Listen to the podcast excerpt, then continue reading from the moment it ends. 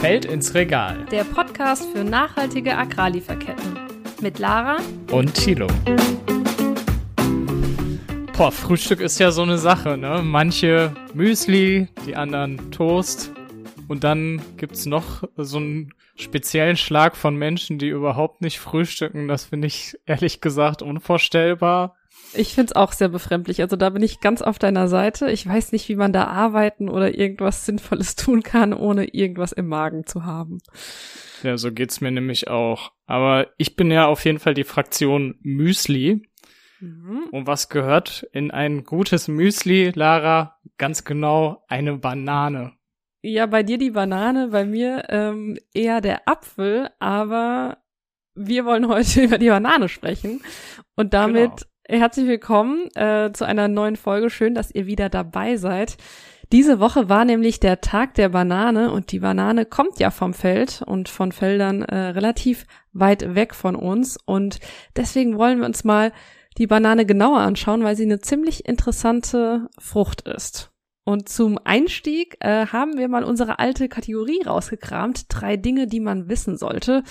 Und ich bin jetzt gespannt, äh, was du da rausgekramt hast, Tilo. Drei Dinge, die man wissen sollte. Dann hau ich mal drei Facts raus über die Banane, würde ich sagen. Ich fange mal mit dem ersten an. Die Banane ist nämlich ein Rekordhalter. Also im weltweiten Vergleich sind Bananen das am fünftmeisten verbrauchte Nahrungsmittel der Welt. Also da kann ich mir vorstellen, dass da auch die Kochbanane mit dabei ist. Mhm. Also die ja auch ein Grundnahrungsmittel ist in vielen Regionen der Welt. Wir haben ja eher die Dessertbanane, wie sie sich nennt. Also die. Da merkt man schon dein, dein Fachjargon. Äh, ja, klar. Hast dich mit der Banane auseinandergesetzt. Die Dessertbanane. Man muss sich auch vorbereiten, ne? Ja, ja, und noch ein Rekord dazu. Die Deutschen sind RekordhalterInnen im Bananenkonsum pro Kopf also zumindest im europäischen Vergleich, mit 11,9 Kilogramm im letzten Jahr. Und du liegst da deutlich drüber, wahrscheinlich mit deiner Banane jeden Tag. Das kann gut sein. Das kann gut sein. Du gleichst mich dafür aus. Ja, genau. Ja, und dann kommen wir doch direkt mal zum zweiten Fakt. Alles nur geklont, ist da die Frage. Und ja, die Bananen sind alle Klone derselben Sorte, nämlich der Cavendish-Sorte. Also die Banane an sich hat ja keine Kerne drin und ähm, ja, so ganz kleine erkennt man ja manchmal in der Mitte. Also so Ansätze von Kernen, aber keine richtige. Beispielsweise Äpfel oder so, die haben ja richtige Kerne drin und die vermehren sich dann auch über die Kerne, aber die Banane eben nicht. Alle Bananen sind genetisch komplett gleich und ähm, das führt aber auch zu einigen Problemen. Da kommen wir gleich nochmal drauf zu sprechen. Ja, und dann fehlt noch ein letzter Fakt, den ich rausgesucht habe bei drei Dinge, die man wissen sollte, was man wissen sollte noch über die Banane, ist nämlich, dass die Banane rein biologisch gesehen eine Beere ist. Das wusste ich vor, vorher auch noch nicht. Eine Beere. Also sieht im Vergleich zu anderen Beeren, die man so kennt, ziemlich Sieht anders aus. Sieht nicht bärig aus für mich, muss ich sagen. Nee. Aber ist eine Beere. Ist eine Beere, ja gut zu Manchmal wissen. Manchmal etwas komisch, diese biologischen Kategorisierungen. Ja, das stimmt. Vor allen Dingen so als Nicht-Biologin, äh, ähm, ja, fällt einem das jetzt nicht so ja, augenscheinlich auf. Da gibt's gewisse Merkmale, die dafür halt dann sprechen, dass es eine Beere ist, biologisch. Naja, das sind meine Fun Facts, aber vielleicht hast du ja auch noch ein paar. Ja, ich habe ich hab eher so die Hard Facts, ähm, um mal einzusteigen in die Banane. Äh, viele werden es wissen, die Banane kommt hauptsächlich aus Latein- und Mittelamerika, obwohl sie ursprünglich in äh, Südostasien ähm, angebaut wurde, aber mittlerweile eben vor allen Dingen aus Latein- und Mittelamerika, beziehungsweise kommen da unsere in Deutschland importierten Bananen her, vor allen Dingen aus Ecuador, Kolumbien und Costa Rica. Die größten Bananenproduzenten sind aber tatsächlich Indien, China und Indonesien, aber die bauen hauptsächlich für den eigenen Markt an und exportieren jetzt nicht zu uns nach Europa. So, dann, äh, du hast es schon gesagt, Bananen sind super beliebt, sind das zweitbeliebteste Obst nach Äpfeln äh, bei den Deutschen. Aber was mich schockiert hat, Sie sind auch gleichzeitig eins der meist verschwendetsten Lebensmittel, die wir haben. Halte ich fest, 30 Prozent der importierten Bananen landen bei uns in der Tonne. Also, Also jede dritte Banane. Das, das heißt, ich muss noch mehr Bananen in meinem Müsli eigentlich tun. Ja, du musst die Bananen vor der Tonne retten, Tilo. Also zwei Bananen morgens in dein Müsli. Also ich finde das und ganz viel. Bananenbrot und Bananenshakes. Genau. ähm, und das ist umso schockierender, weil so eine Banane super viele Ressourcen halt in Anspruch nimmt. Also nicht nur Zeit und Arbeit, sondern auch vor allen Dingen Wasser. Denn für eine Banane benötigt man sagenhafte 158 Liter Wasser. So, das ist eine Hausnummer. Für eine Banane. Für eine Banane. Ja, das ist eine Menge, würde ich sagen. Und wenn die dann in der Tonne landet, dann ähm, landet da eben ganz viel Wasser, äh, Arbeitskraft und so weiter auch noch mit in der Tonne. Ja, was mich aber auch mal interessiert hat, du hast es eben angesprochen, es gibt nur eine Art von Banane, die es bei uns so normalerweise im Supermarkt zu kaufen gibt. Ihr kennt das alle, die Bananen sehen mehr oder weniger gleich aus und schmecken gleich. Es gibt natürlich die, die sie etwas reifer mögen oder etwas unreifer, aber sie sehen alle gleich aus. Und wir haben mal Sophia Lüttringhaus, die sich mit der Banane äh, sehr beschäftigt, gefragt, warum das so ist. Das sind wirklich viele Faktoren, die dazu beigetragen haben. Zum einen ist das jetzt so die Banane, die man so kennt und die angeblich die KonsumentInnen auch so wollen, also in der Größe, in der Form. Ich finde das auch, das sollten wir hinterfragen. Ich glaube nicht, dass global alle KonsumentInnen da die gleichen Präferenzen haben und in Ländern, wo Bananen wachsen, gibt es ja auch verschiedene Sorten, die, die, die man kaufen kann. Aber was sicherlich so ein großer Faktor ist, ist einfach der Handel und der Handelsstandards. Das heißt, die jetzige Banane passt halt perfekt so in solche Container und man kann sie dann gut sozusagen äh, quantifizieren, gut einpacken und sie hat wahrscheinlich auch eine gute Haltbarkeit äh, für die Schifffahrt und, und also sozusagen, dass die Banane langsam reif wird und genau so langsam wie die Schifffahrt ist und sie kann man halt ganz gut kontrollieren. Ne? Sie ist gut bekannt, diese Banane und ja, ist dadurch auch gut nutzbar. Sophia arbeitet bei der HFFA, das ist ein Forschungsinstitut im Agrarbereich, und sie hat zuletzt an einer Studie mitgeschrieben, die sich anschaut, wie sich der Klimawandel auf den Anbau von Bananen auswirkt. Und genau darum soll es auch heute gehen. So um die Frage, stirbt die Banane eigentlich mit dem Klimawandel jetzt aus? Oder was passiert mit der Banane? Ja, denn der Klimawandel hat ja eine ganze Reihe von Folgen. Und eine der Folgen ist ja, dass die Durchschnittstemperatur global sich verändern wird, und zwar nach oben. Und das merkt die Banane auf jeden Fall. Auch die Banane hat sozusagen eine Wohlfühltemperatur oder auch eine ökologische Nische, in der sie besonders gut wächst. Und dann ist die Qualität und auch Quantität, also der Ertrag ist sehr gut. Und wir BananenesserInnen freuen uns über leckere Bananen. Aber äh, sobald die Temperatur halt zum Beispiel zu hoch wird oder zu niedrig, dann hat das Konsequenzen, die vielleicht jetzt nicht in der Menge sichtbar sind, aber schon allein in der Qualität. Ja, sieht also ziemlich gefährlich aus für meine geliebte Banane, unsere geliebte Banane, Mhm. denn Was ist denn eigentlich so deine Wohlfühlbanane? Welchen Zustand muss die haben? äh, ich mag sie noch relativ unreif. Also grünlich. So. Ja, grünlich schon nicht mehr, aber so in die Richtung. Ja. Okay, also noch nicht ganz Also süß. so ganz braun ist nicht mein mein Ding. Ja. Nee. Kann ich verstehen.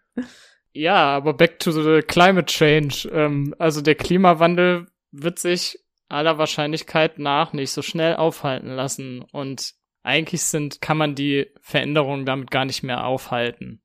Und das heißt eben, dass es so aussieht, dass nicht nur in, in der Banane, aber auch in, für den Bananenanbau die Bäuerinnen in Zukunft ihre Bananen nicht mehr rentabel anbauen können.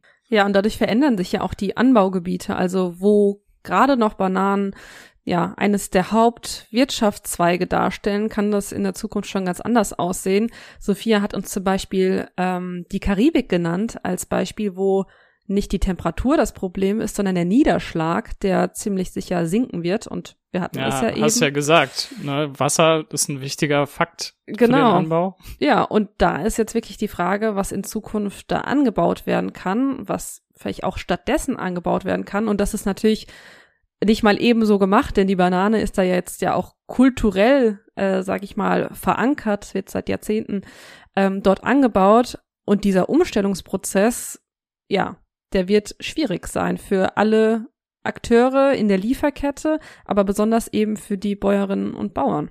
Ja, aber die Temperaturen sind ja tatsächlich nur die eine Seite. Die andere Seite des Klimawandels ähm, ist natürlich, dass Extremwetterereignisse, also Starkregen oder schlimme Stürme immer wahrscheinlicher werden. Also und was das bedeutet für eine Region, das hat man ja in Deutschland im letzten Sommer im Ahrtal äh, genau gesehen eigentlich, ne?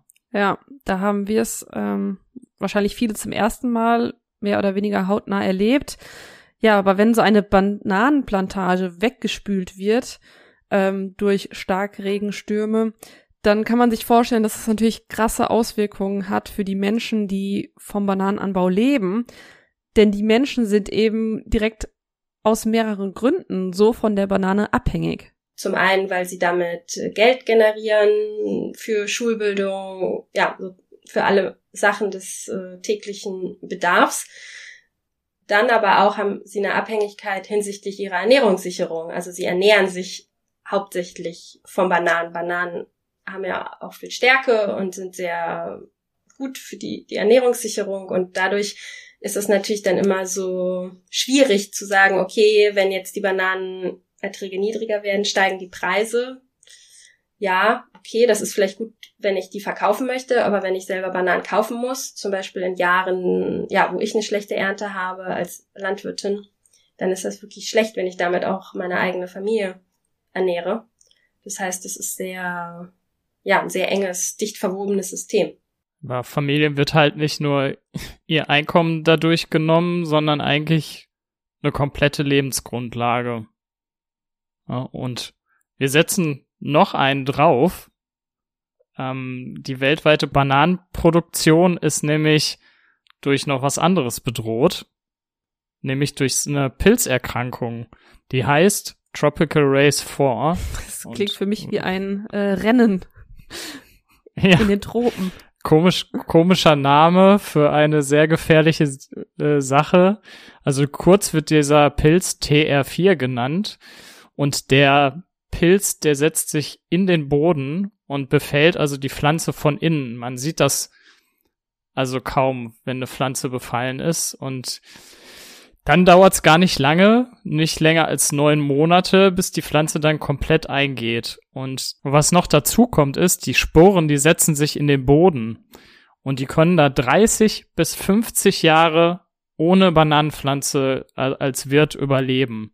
Das heißt, da wo einmal der Pilz ist, wächst auch so lange keine Banane mehr. Das heißt, man kann eigentlich das, das Feld, die Plantage nicht mehr für die Banane nutzen, wenn man, wenn einmal dieser Pilz da ist.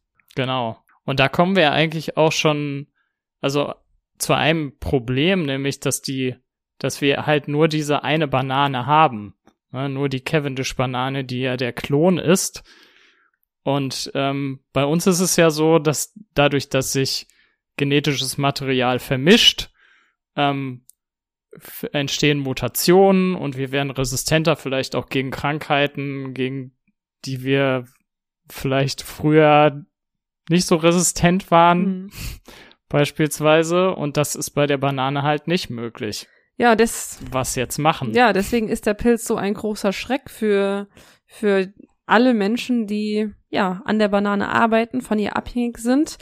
Und natürlich für dich, äh, Thilo, als geliebter Bananenesser, für dein morgendliches Müsli. Und was du vielleicht auch noch merken wirst, äh, weniger Bananen, ob jetzt wegen Klimawandel oder wegen des Pilzes, heißt auch teurere Bananen.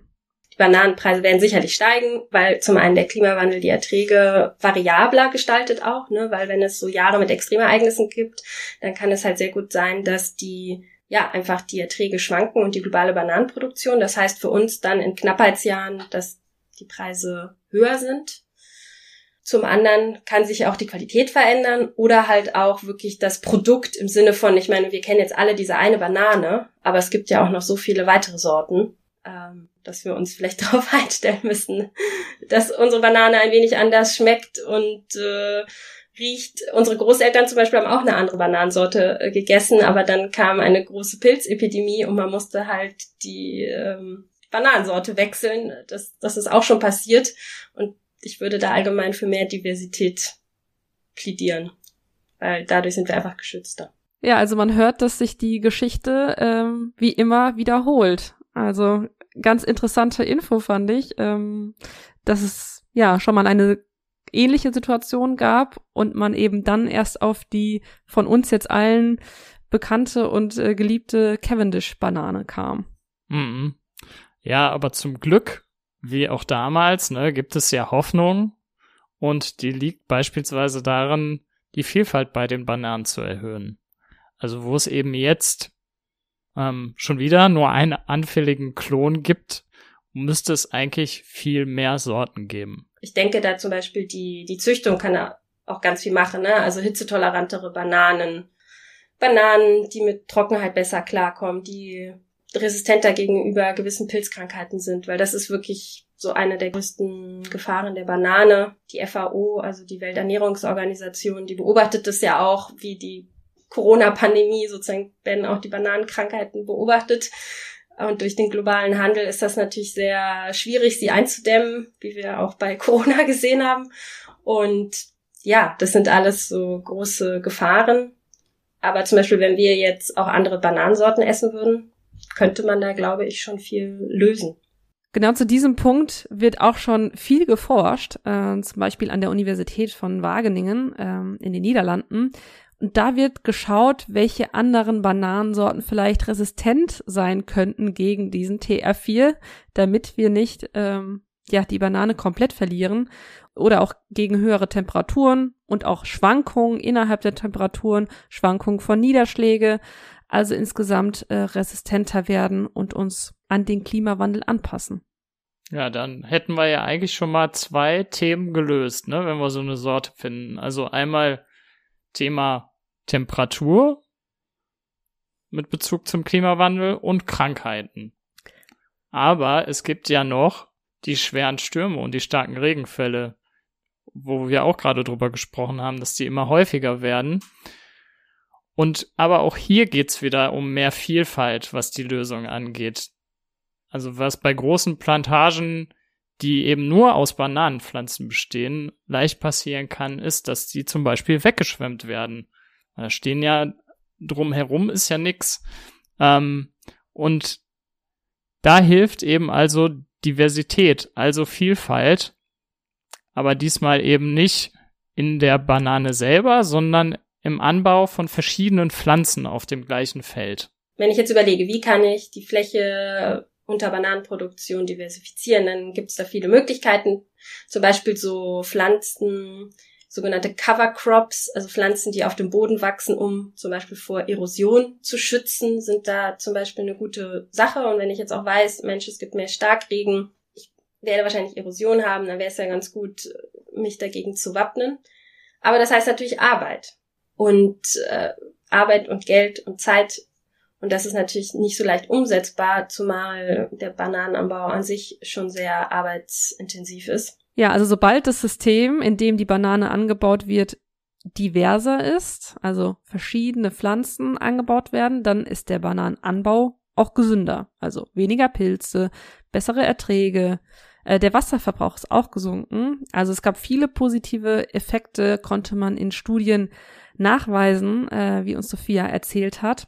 Was ich aber auch interessant fand, war eben nicht nur die Diversität auf dem Bananenfeld selbst, sondern wenn man sich die Fläche außerhalb der Bananenproduktion anschaut, also wenn die diverser ist, also sprich Nationalpark drumherum ist oder noch ein ursprünglicher Regenwald, dann war auch die Bananenplantage selbst gesünder. Hm. Das heißt, Diversität ist eigentlich immer gut könnte man sagen. Ist immer gut. Ja. das kann man, glaube ich, so festhalten. Ja, ähm, nur leider in den letzten Jahrzehnten war der Trend halt immer zu Monokulturen und dafür kriegen wir gerade so ein bisschen die Rechnung. Also Monokulturen heißt eben nur eine Art von Feld, Frucht auf einem Feld über genau. Was weiß ich wie viele Hektar, also riesige Plantagen. Das haben man ja vor allem auch bei Soja beispielsweise, ne? Ja, da, da kennt man, man die, die Bilder von riesigen Plantagenflächen, wo eben nur ein und die gleiche Pflanze angebaut wird. Also Diversität ist beispielsweise ja eine Möglichkeit, sich an den Klimawandel anzupassen. Aber ne, so eine Umstellung, die ist eben auch schon sehr arbeitsintensiv und kostet Geld. Und ähm, jetzt und vor haben allen Dingen kostet, kostet sie auch Zeit. Also Sophia hat uns auch gesagt, gegen Wind sich zu schützen, ist natürlich die beste Möglichkeit, einfach Bäume und Büsche anzupflanzen. Aber das bringt ja erst in ein paar Jahren wieder was. Ähm, und in diesen Jahren wartet der Klimawandel leider nicht. Ja, das stimmt. Es haben sich aber zuletzt ähm, einige Unternehmen dazu äh, verpflichtet, etwas dagegen zu tun oder beziehungsweise diese Bäuerinnen und Bauern, mit denen sie zusammenarbeiten, zu unterstützen, darin sich an den Klimawandel anzupassen. Genau, da sprechen wir von dem Aktionsbündnis für nachhaltige Bananen. Ähm, da haben sich einige Akteure innerhalb der Bananenlieferkette zusammengetan und haben sich zu verschiedenen Maßnahmen verpflichtet, die eben besonders relevant sind für Anpassung an den Klimawandel, aber auch Minderung und vor allen Dingen dieser große Aspekt, den wir gerade beleuchtet haben, Diversitätsschutz. Und natürlich haben sie sich auch dazu verpflichtet, die Lernerfahrungen, die sie da machen, mit anderen zu teilen, was ja auch sehr wichtig ist, dass man von den guten Erfahrungen lernen kann. Genau, denn die Zeit drängt, wie wir gesehen haben. Aber nicht nur, weil der Klimawandel uns oder der Banane Sorgen bereitet, sondern es gibt auch noch andere Herausforderungen, ähm, nämlich im sozialen Bereich, also im Anbau. Ja, neben den ganzen Umweltproblemen spricht Sophia da noch an, dass die Arbeit im Bananenanbau nicht leicht ist. Gerade in Mittel- und Lateinamerika auf den großen Plantagen wird Lohnarbeit geleistet und oftmals bekommen die Arbeiterinnen und Arbeiter nicht mal einen Mindestlohn oder Oftmals ist es auch so, wenn es einen Mindestlohn gibt in den Ländern, reicht der oftmals nicht für die Bedürfnisse des Alltäglichen. Ja, und da, wo es den dann vielleicht doch gibt, dann werden häufig unbezahlte Überstunden gemacht. Ähm, zumindest ist das der Stand auf konventionellen Plantagen. Das kommt ja auch nicht von ungefähr, dass, äh, dass sowas passiert, denn auf der anderen Seite der Lieferkette, also bei uns, ist nämlich der Preisdruck ziemlich hoch. Und das liegt vor allem daran, dass die Banane für den Lebensmittelhandel eine Art Lockmittel ist. Also wenn die Banane billig ist, haben wir als Konsument oder Konsumentin den Eindruck, dass die Preise im Markt allgemein irgendwie günstiger sind. Das ist zum Beispiel auch so bei Produkten wie Kaffee oder Schokolade. Also das sind alles Produkte, bei denen viele Kundinnen und Kunden den Preis wirklich gut kennen und auch darauf achten. Hm, deswegen findet man die Banane ja auch oft auf diesen ja, Werbeplättern. Genau, ja. Also eben, weil es so ein, so ein Lockprodukt ist, ne? Ähm, muss man sich auch erstmal vor Augen führen, weil solche Dinge laufen ja wirklich auch unterbewusst ab. Ja, aber hast du denn als fleißiger Bananenkäufer, hast du denn, äh, merkst du denn da auch die Preisunterschiede? Nee, also ich muss diese These so ein bisschen widerlegen jetzt gerade von mir jetzt aus eigener Erfahrung. Okay. Ähm, also ich achte da nicht so drauf auf den Bananenpreis. Aber es kann sich, kann sich ja noch ändern mit der Inflation, die wir gerade ähm, auch vor allen Dingen im Bereich Lebensmittel haben. Stimmt. Ja. Aber es ist zumindest ein guter Grund für Einzelhändler, die Bananen so billig wie möglich anzubieten. Es gibt wahrscheinlich viele Menschen, die ähm, da eben besonders drauf achten. Und was ich auch erstaunlich fand, der Preis für Bananen ist seit 2010 nur um sieben Prozent gestiegen. Und man kann ja jetzt mal überlegen, was so, wie sonst die Preise gestiegen sind. Beim Apfel ist es nämlich zum Beispiel so, dass der im Vergleich in der gleichen Zeitspanne um 40 Prozent gestiegen ist. Ja, das heißt, du hast immer mehr für deinen Müsli-Apfel gezahlt. Ja, während ich immer tiefer in den Geldbeutel greifen musste, ähm, ja, vielleicht hast du es deswegen nicht so gemerkt, bei der Banane ist einfach nicht so viel passiert. Aber das ist ja auch richtig und gut so, denn dieser Preiskampf, der um die Banane geführt wird, der führt nämlich eben dazu, dass eben der Anbau für die Produzentinnen und Produzenten kaum rentabel ist, also sich kaum lohnt. Denn eigentlich sind es eben nur sieben bis neun Prozent vom Endpreis, den wir halt im Supermarkt zahlen, die überhaupt am Anfang der Lieferkette landen. Mhm. Und das wird auch eben häufig kritisiert von lateinamerikanischen Produzentinnen und Produzenten oder beispielsweise von internationalen Organisationen. Und vor allem mit einem Argument, nämlich dass Nachhaltigkeitsanforderungen, die wir ja alle haben, an die Banane, die werden in der Produktion eben häufig durch den niedrigen Preis können die gar nicht gedeckt werden. Also es kostet ja, diese Anforderungen zu erfüllen. Ähm, beispielsweise eine Bio-Banane oder eine Fairtrade, äh, eine Banane mit einem Fairtrade-Siegel. Ja, da sind ja verschiedene Anforderungen dran geknüpft und dadurch müssen die Bäuerinnen und Bauern mehr dafür tun. Ja. Was man vielleicht positiv sagen kann, ist, dass mehr als 90 Prozent der in Deutschland verkauften Bananen ein oder sogar mehr Nachhaltigkeitssiegel haben. Ähm, aber Siegel ist ja nicht gleich Siegel. Also unser Tipp an der Stelle, informiert euch da am besten vor dem Bananenkauf, welche Anforderungen die verschiedenen Siegel haben, also Fairtrade, Rainforest Alliance, Demeter und viele andere. Und überlegt, was euch eben am wichtigsten ist. Ja, diese sieben bis neun Prozent von dem Endpreis, die ich gerade genannt habe, die eben beim Bauern dann landen, ne, die sind natürlich auch etwas höher für beispielsweise Siegel, die einen Mindestpreis festhalten für, äh, für Bananen. Also auf Siegel achten ist das eine, was wir tun können.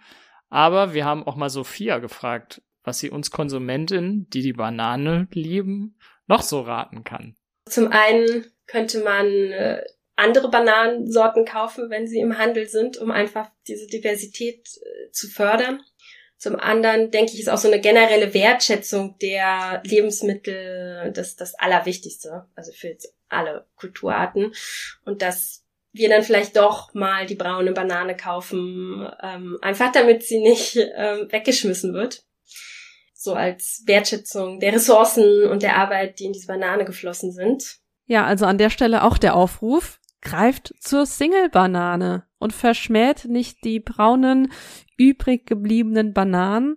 Äh, die kann man ja auch noch wunderbar verwerten für Bananenbrot. Äh, sehr in Mode gekommen in den letzten Jahren. Milchshakes oder sonstige Rezepte. Da gibt es auf jede, jeden Fall eine ganze Menge von. Und zum Müsli eignen sie sich bestimmt auch noch, Tilo. Ja, die braunen ja nicht so. Die braunen? Jedenfalls für mich. aber im, aber im Milchshake dann. Im Milchshake War schon dann. ein guter Tipp, genau. Aber was, man kann ja auch was dafür tun, dass sie nicht so richtig braun werden. Also Lagerung, äh, kann ich da aus eigener Erfahrung sagen, ist das A und O. Also bei Zimmertemperatur Bananen lagern, aber nicht in der Obstschale. Ähm, da werden sie nämlich super schnell braun. Und vor allen Dingen das Gas, das die Bananen ja ausströmen, während sie weiterreifen, das lässt dann ja auch anderes Obst schneller reifen oder faul werden. Deswegen immer schön getrennt lagern oder einfach direkt aufessen. Richtiger Profi-Tipp, Lara, aber ich bin, bin richtig gut equipped. Weißt du, was ich habe?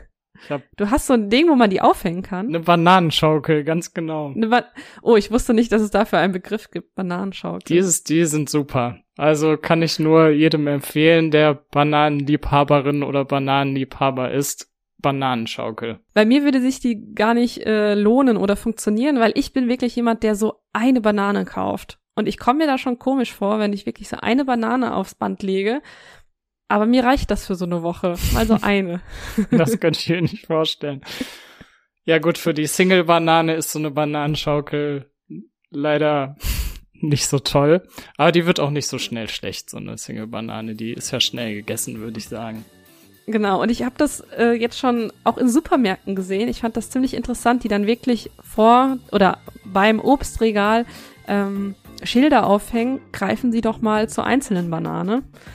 Also hier der Aufruf, damit eben nicht, wie am Anfang gesagt, 30 Prozent einfach in der Tonne landen. Ähm, vielleicht ein Gedanke, den man beim nächsten Einkauf mal ähm, mit sich tragen kann. Ja, und ich bin auf jeden Fall gespannt, ob es bald für mein Müsli auch ein paar neue Sorten Bananen gibt falls ihr noch tolle Rezepte für liegen gelassene Bananen habt, dann lasst uns doch gerne einen Kommentar da. Ich freue mich auf jeden Fall auf Bananenrezepte von euch. Ja, und ansonsten folgt uns auch gerne auf unserem Instagram-Kanal Ich will fair oder auf Spotify und drückt da gerne mal die Glocke, damit ihr seht, wenn eine neue Folge online ist. Und damit freuen wir uns auf die nächste Folge, vielleicht ja mit einem Lebensmittel, was mehr nach meinem Geschmack ist. Ciao. Tschüss.